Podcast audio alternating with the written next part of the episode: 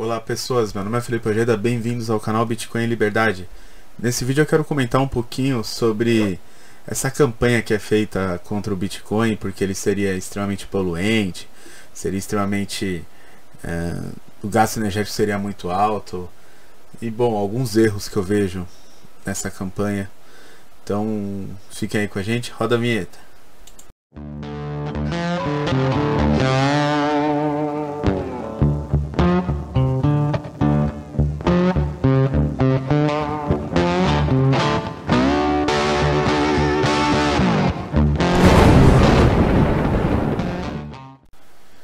Bom, antes de mais nada, aproximadamente um ano atrás eu fiz um vídeo, né, puxando a orelha do pessoal da Nano, né, o pessoal principalmente o cortinho da Nano estava empenhado nessa narrativa de que o Bitcoin seria extremamente poluente e tal.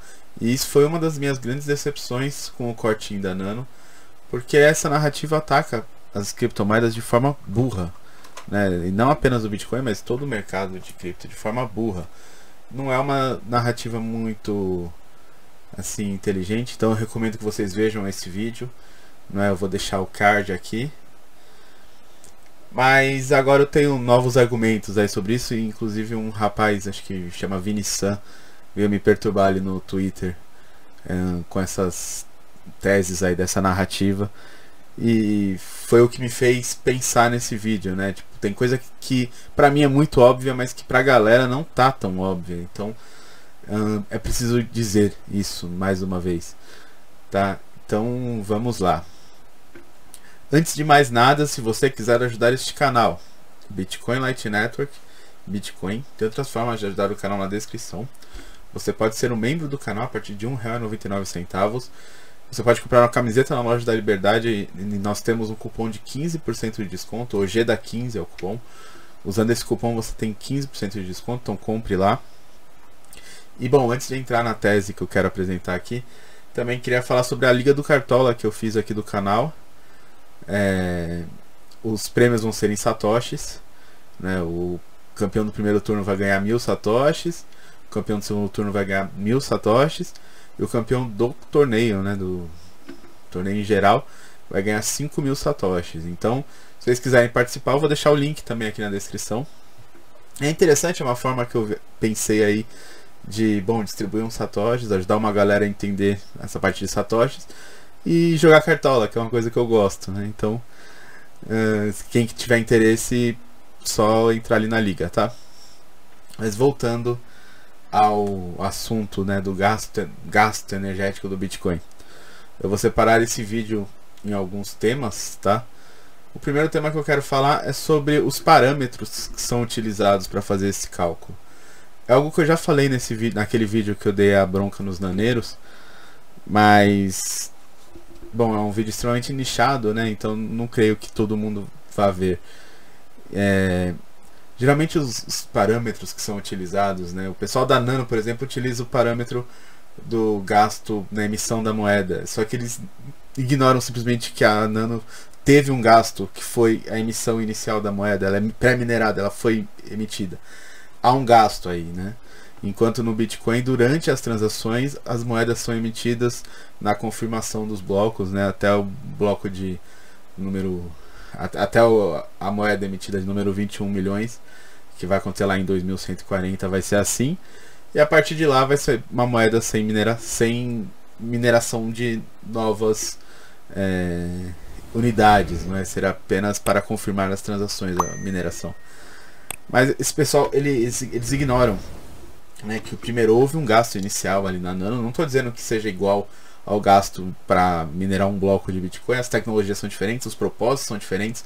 No Bitcoin você tem a prova de trabalho, você tem toda uma série de outras coisas, é, outros elementos ali em voga. Mas aí quando eles compram a narrativa do mainstream, eles ignoram que o mainstream não está comparando o Bitcoin com a Nano. O mainstream está comparando o Bitcoin com nada. Ele está dizendo apenas que isso é, isso é algo que gasta muito, mas Tá, as geladeiras gastam muita energia. As secadoras elétricas gastam muita energia. Os ferros de passar roupa gastam muita, muita energia. Os chuveiros elétricos gastam muita energia. As chapinhas de cabelo gastam muitas energias. Mas ninguém fala disso. É, é curioso, parece que só o Bitcoin gasta energia. E qual é o problema de gastar energia?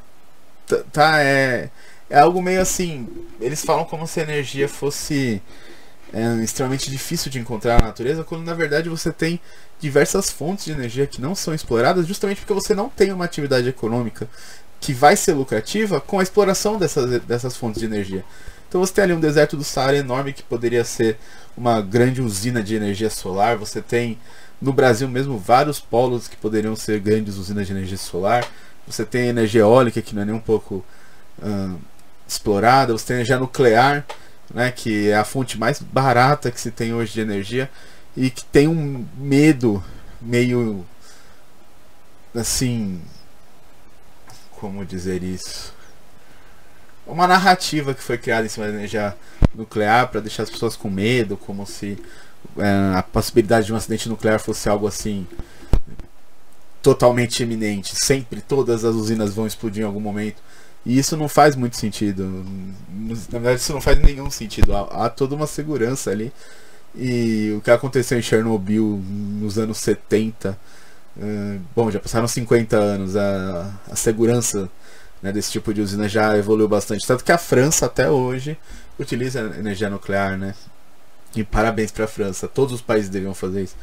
Você tem diversas fontes de energia que não são aproveitadas, né? Elas são simplesmente desperdiçadas. Isso sim é desperdício de energia, não é? Não é o gasto, não é o uso. É não ter uma destinação correta para aquela energia, ela ficar lá de forma abundante, hum, sendo despejada no, vazio, não é? É, tem um artigo muito bom do, do Leta do Bitcoin Explica, chama Bateria Bitcoin. Esse artigo foi dividido em três ou quatro partes, se não me engano. Só vai falar de Bitcoin lá na terceira. Mas nas primeiras ele foca mais em energia mesmo e, e fica bem claro isso. Né, como as fontes energéticas são totalmente desperdiçadas hoje em dia.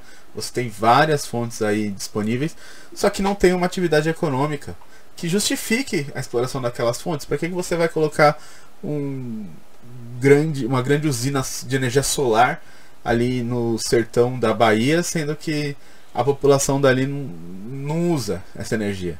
Né? Só a rede de transmissão para levar para algum grande centro que realmente vai usar essa energia já vai ser tão cara que não vai valer a pena. A compensação, o Bitcoin surge como uma solução para isso. Né? Você pode simplesmente ter uma internet ali, que pode ser até por satélite. Não precisa de cabo de uma rede de transmissão muito longa, né? Se você tiver a 500 km de uma grande cidade, isso sairia bem caro.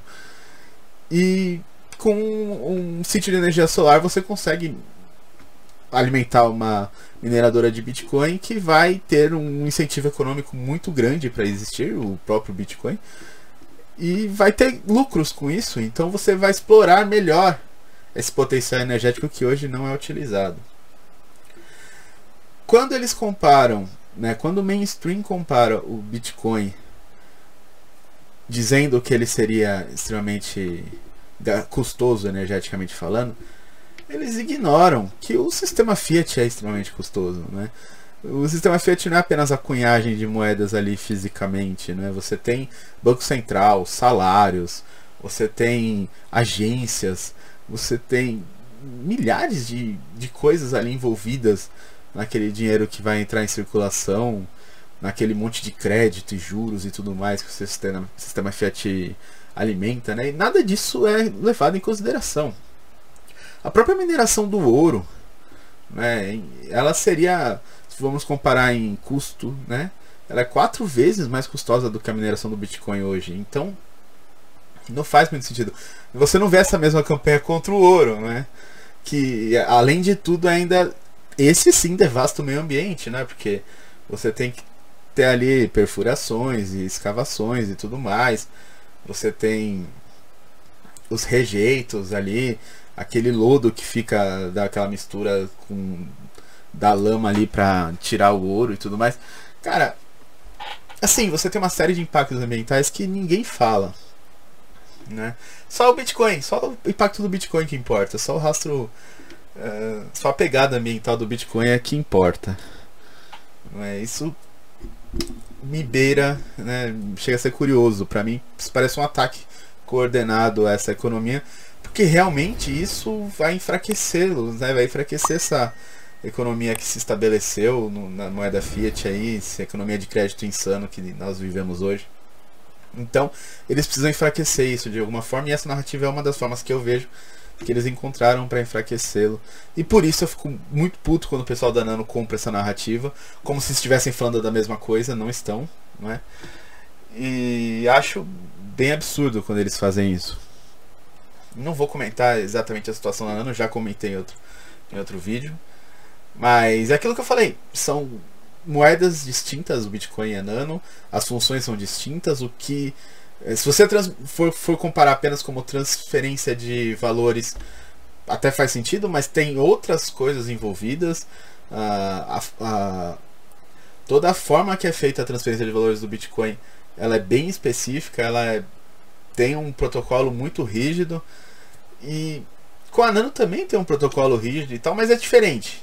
É totalmente diferente, não faz muito sentido é comparar maçã com banana não faz para mim não faz sentido nenhum essa comparação quanto ao gasto energético não é e aí eu entro na segunda parte que eu, que eu queria muito comentar é, é que é muito ignorado e muito se fala nesses estudos que aparecem toda hora aparece um estudo falando que o Bitcoin consome uma Argentina por ano e besteiras desse tipo o que ninguém fala é que muitos mineradores eles estão em países onde a mineração é proibida como a Venezuela, como a China, países em que a, energia é barata. Não é? Então, eles precisam minerar utilizando uma VPN para não serem pegos pelo governo. E com essa VPN eles colocam um IP de algum lugar onde a energia é cara, muito provavelmente a energia vai ser cara nesse lugar porque a mineração não é proibida. Então vamos usar como exemplo Estados Unidos, Cazaquistão. Vocês entenderam? Aí, quando essas pesquisas são feitas, eles falam: olha, tem um monte de minerador aqui no Cazaquistão. A energia do Cazaquistão é predominantemente de carvão. Então, o Bitcoin usa energia de carvão. Não necessariamente. Muitas dessas mineradores não estão lá. Muito provavelmente eles estão na China, na Venezuela, no Paraguai, em locais em que a energia é barata, e apenas estão divulgando as informações quanto à atividade de mineração nesses locais, porque não é proibido. Então é algo que é um salto lógico aí. Mas é óbvio, como agrada a narrativa, a grande mídia compra esse tipo de pesquisa e divulga a rodo, né? É aquela maravilha que a grande mídia adora fazer. Ali, afinal, os bancos anunciam diariamente na grande mídia, então são grandes clientes. Ninguém quer um grande cliente triste, não é mesmo? Mas isso é um ponto que eu acho muito interessante trazer aí para vocês, que eu não vejo ninguém falando, mas essas pesquisas para mim não fazem sentido nenhum. Né? Quando eles fazem as pesquisas falando, ah, o Bitcoin se tornou mais poluente porque tem mais gente minerando nos Estados Unidos. E os Estados Unidos têm uma energia predominantemente de carvão, de gás natural, sei lá, do raio que o parta. Acho que se eu não me engano, de, de petróleo também. Mas estas mineradoras que estão nos, nos, Estados Unidos, você foi ver qual é a, a fonte energética dela? Para fazer a pesquisa? Ou você está usando o, padrão daquele país para dizer que aquela mineradora utiliza uma energia não renovável, ou sei lá que, que outro nome, uma energia malvadona. Né? Porque, por exemplo, nos próprios Estados Unidos, há uma mineradora, não vou me lembrar o nome aqui, a, a intenção desse vídeo não é ficar divulgando também o trabalho das mineradoras, mas que ela descobriu que com a energia térmica da queima do gás natural que é utilizado para criar o vácuo para extrair o petróleo, né? Quando você extrai o petróleo, se vocês já olharam, aqui perto da minha casa tem a Braskem. Eu vejo daqui a chama, né? Dá uns, é uns 5 km aqui de casa, mas daqui dá para ver. É, você tem uma queima daquele gás, essa queima do gás cria um vácuo, esse vácuo suga o petróleo para cima dentro do duto ali de petróleo. Essa queima, ela é uma energia que estava sendo totalmente desperdiçada. Porque ninguém via nada que, que você podia utilizar com essa energia. Bom, tem uma mineradora nos Estados Unidos que viu uma grande oportunidade de aproveitar essa energia, colocar um gerador ali a, a, a, partir de energia térmica que é criada dessa queima e minerar bitcoins a partir disso aí. Só que no estudo que vai apontar que essa mineradora é nos Estados Unidos. E veja, eu não estou mais falando da mineradora que usa VPN, mineradora que é na Venezuela e que usa VPN para dizer que está minerando nos Estados Unidos. Estou falando de uma mineradora que é nos Estados Unidos. No estudo vai dizer, olha, a energia nos Estados Unidos é via combustível fóssil, então essa mineradora usa combustível fóssil. Quando na verdade ela está usando um, um, uma fonte de energia que estava sendo desperdiçada antes. Então faz todo sentido que o que ela está fazendo, até porque ela não está nem gastando dinheiro com essa energia, o único dinheiro que ela teve que gastar aí foi comprar o gerador e fazer um acordo ali com as, com as extratoras de petróleo. E até onde eu tinha visto isso era de graça. Né? As extratoras de petróleo não utilizavam isso, então não, ninguém viu problema nisso. Um outro exemplo foi na Espanha, no interior da Espanha, é um grupo de mineradores. Ali você tem muitos sítios de pecuária de suínos. E muitos mineradores perceberam que a queima das fezes dos suínos, né, o gás produzido pelas fezes dos suínos, também poderia ser uma fonte de energia. Então tem muitos mineradores ali utilizando essa fonte de energia. Só que se você olhar o, a fonte oficial da Espanha, não é essa, óbvio que não é titica de porco a fonte oficial da Espanha. Então, neste estudo, seria apontado que é a fonte oficial da Espanha, que muito provavelmente é algum, algum combustível fóssil também, porque não, não tem potencial hidráulico, por exemplo. Então, nesse estudo seria dito: nossa, olha, os mineradores estão acabando com a energia, quando na verdade eles estão apenas criando novas fontes porque há um novo incentivo econômico para você ir atrás de novas fontes de energia, não é mesmo? Então, veja, o segundo ponto que eu queria trazer aqui, né? O primeiro ponto era que não, não, não se compara a outras atividades, não se compara a atividades sei lá, qualquer outra atividade, mas mineração de ouro, mineração de prata, a, o próprio sistema Fiat não se compara a isso quando se fala da, do gasto energético do Bitcoin. Por isso não faz sentido. A, né? a comparação é sempre feita a que? A nada. Eles acham que o Bitcoin não serve para nada, então a comparação é feita a nada. Mas se não serve para nada, por que está valendo 40 mil dólares? Né? Como é que está valendo 40 mil dólares se não serve para nada? Para alguma coisa deve servir. Alguém vai ter interesse nisso aí. Qual o problema dessa pessoa queimar titica de porco para ganhar dinheiro com isso? Nenhum. Não tá atrapalhando ninguém, não tá afetando nada. Essa titica de porco já ia estar tá lá. Você ainda vai comer o seu Ramon lá, o seu salame espanhol. E vai adorar e tudo mais. E, e o, o, produtor do seu salame espanhol ainda vai ficar grato porque ele vai ganhar um dinheirinho vendendo a titica do porco que antes ele não vendia. Então, olha o, o tanto de incentivo que foi criado nesse mercado. Né? Nada, nada de ser considerado. Nada de ser considerado. As pesquisas vão lá e é, esse país aqui usa energia fóssil, então o Bitcoin queima energia fóssil, né? Aquela dedução burra. E o terceiro ponto, tá? O terceiro ponto, esse eu acho que é algo assim até meio bizarro, mas é bem inteligente. É que a própria mineração de Bitcoin também gera energia. Não é? Uma, uma fazenda de mineração ela produz um calor gigantesco. E isso pode ser utilizado. Né? Então, na verdade, o que, que realmente está gastando energia é o aquecedor. Sabe o aquecedor que você tem ali metade da Europa, aquecedores nas casas, né? É necessário, é necessário. Um frio ali na Suécia, ninguém consegue ficar em casa se não tiver um aquecedor. Né? Até na própria França, ali em Paris, você tem várias casas com aquecedores. Isso é bem normal, bem comum. Né? E, só que o aquecedor não, não, não gera mais nenhum outro tipo atividade econômica além de esquentar um pouquinho ali o ambiente. Com o Bitcoin você consegue esquentar o ambiente e ainda ter lucro. Então, na Noruega já é utilizado, tem um vídeo do Marco Batalha excelente sobre isso. Eles já estão utilizando o Bitcoin para secar as toras de madeira que são retiradas ali em um, em um certo setor ali na norte da Noruega, porque eles utilizavam fornos, isso era caríssimo. Você deixava a tora cinco dias no forno para retirar a umidade para ela poder ser utilizada como lenha ou até mesmo para virar móveis e tudo mais.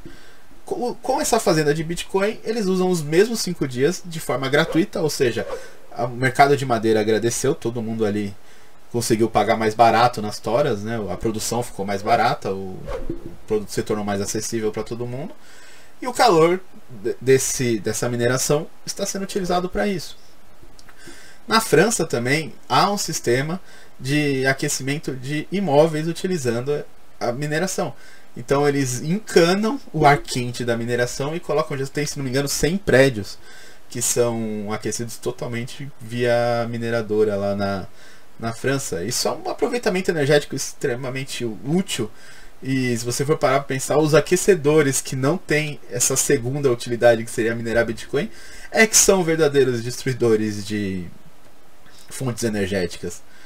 Não é? Eu já vi também sistemas de aquecimento de água, de aquecimento de óleo, vários sistemas que aproveitam esse calor de alguma forma que é gerado pela mineração.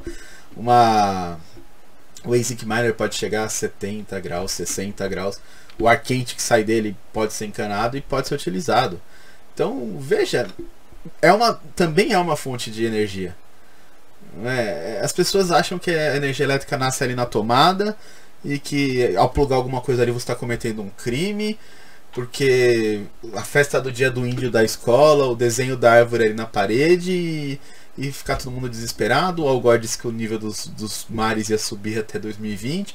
Cara, é muita narrativa jogada nisso aí, é muita manipulação política que tem nesse, nesse discurso. A energia tá lá. Tá, a energia tá lá, a titica de porco tá lá. O gás sendo queimado pelas extratoras de petróleo nos Estados Unidos está lá.